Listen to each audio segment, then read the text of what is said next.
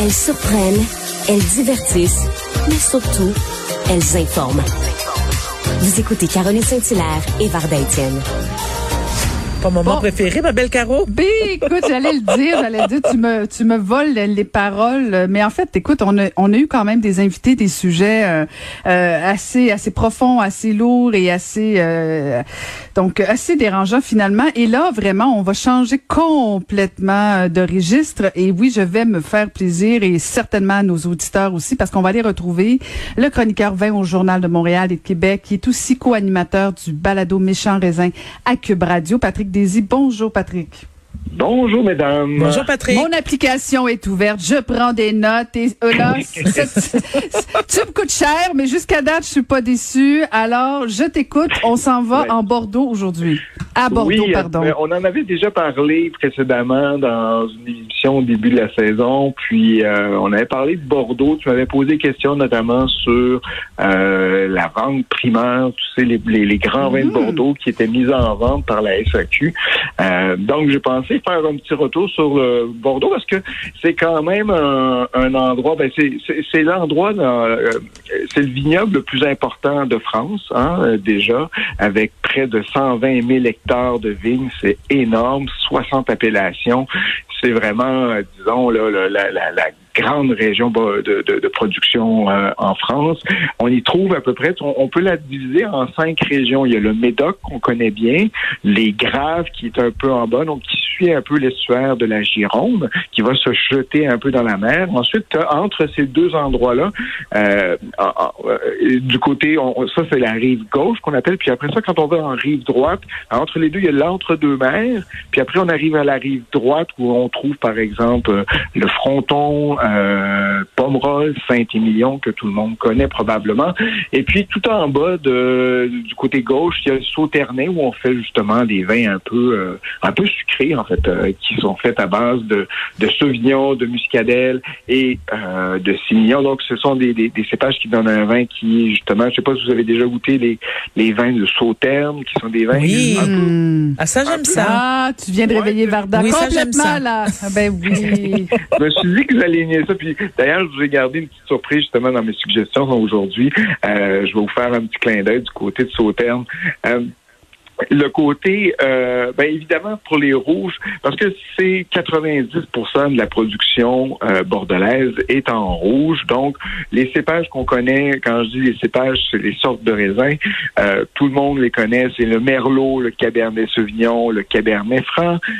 On, en retrouve, on les retrouve un peu partout. Donc, habituellement sur la rive gauche, du côté de Médoc, on, et, et le Grave, on retrouve plus de, de cabernet sauvignon habituellement. Et puis du côté droit, donc à Saint-Émilion, à Pomerol, dans le Frontenay, Castille, etc., on va trouver beaucoup plus euh, de Merlot et un peu plus de Cabernet Franc. Habituellement, ça donne des vins qui sont, hein, vous savez, les Bordeaux rouges sont sans doute, euh, je sais pas si, est-ce que vous avez déjà eu la chance de goûter des vieux Bordeaux? Euh, Caroline en a, on a une cinquantaine dans sa cave. non, non, je dirais pas ça, mais oui, oui, j'ai eu ce privilège-là quand même, des fois dans ma non, Mais, puis c'est, c'est, j'ai des bons amis. Hein. non, mais c'est spécial parce que c'est sans doute les vins rouges qui vieillissent le mieux au monde.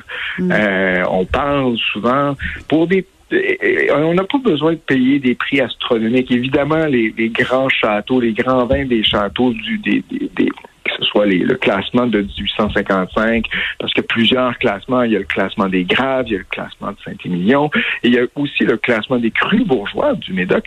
Donc, dans, tous ces classements-là, il y a évidemment des vins qui euh, sont offerts, ou en tout cas vendus à des prix assez importants.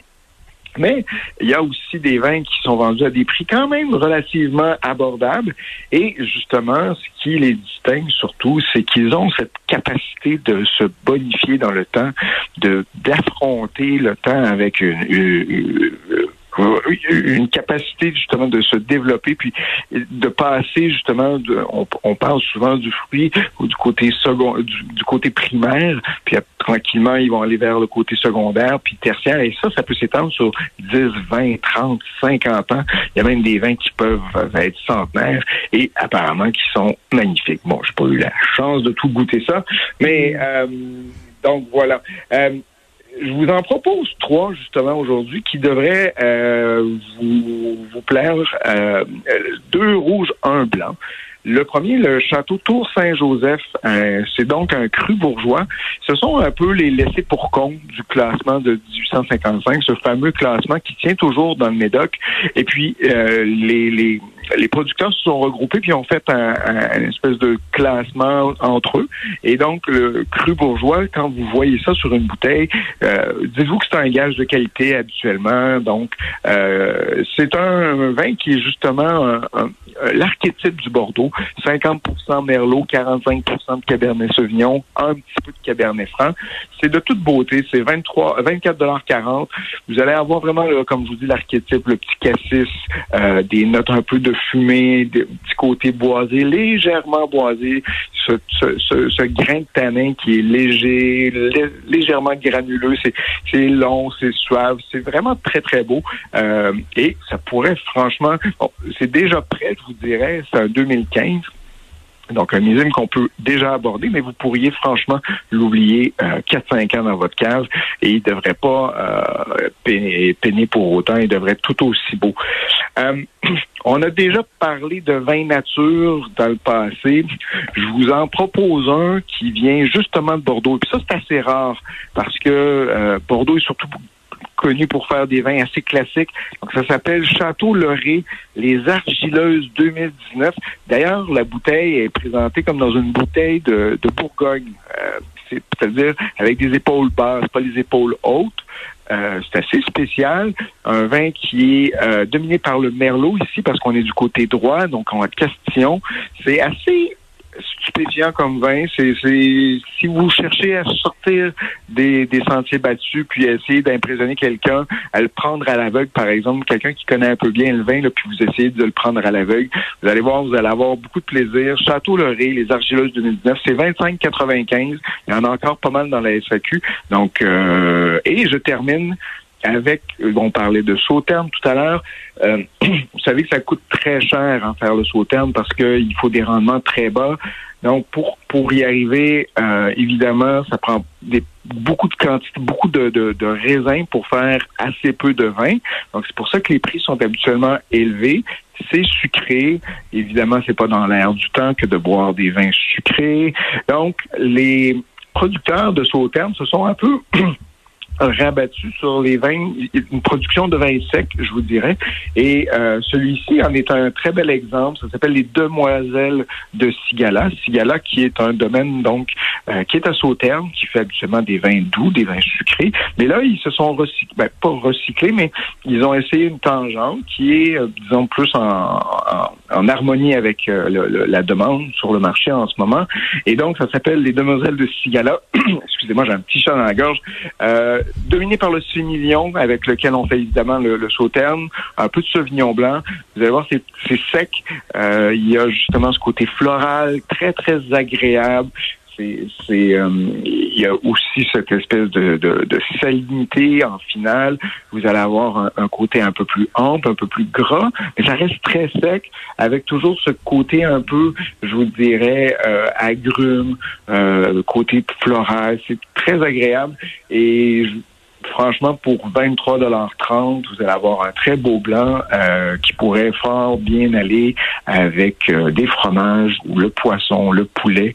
C'est franchement, et, vous pourriez même le prendre à l'apéro ce soir en arrivant. Euh, vous allez être, je pense, aux petits oignons. Patrick, Caroline a les yeux qui brillent. La joie, elle prend des notes, elle est essoufflée. Écoute, j'ai laqué plein de choses. C'est aux, aux, anges qu'on dit.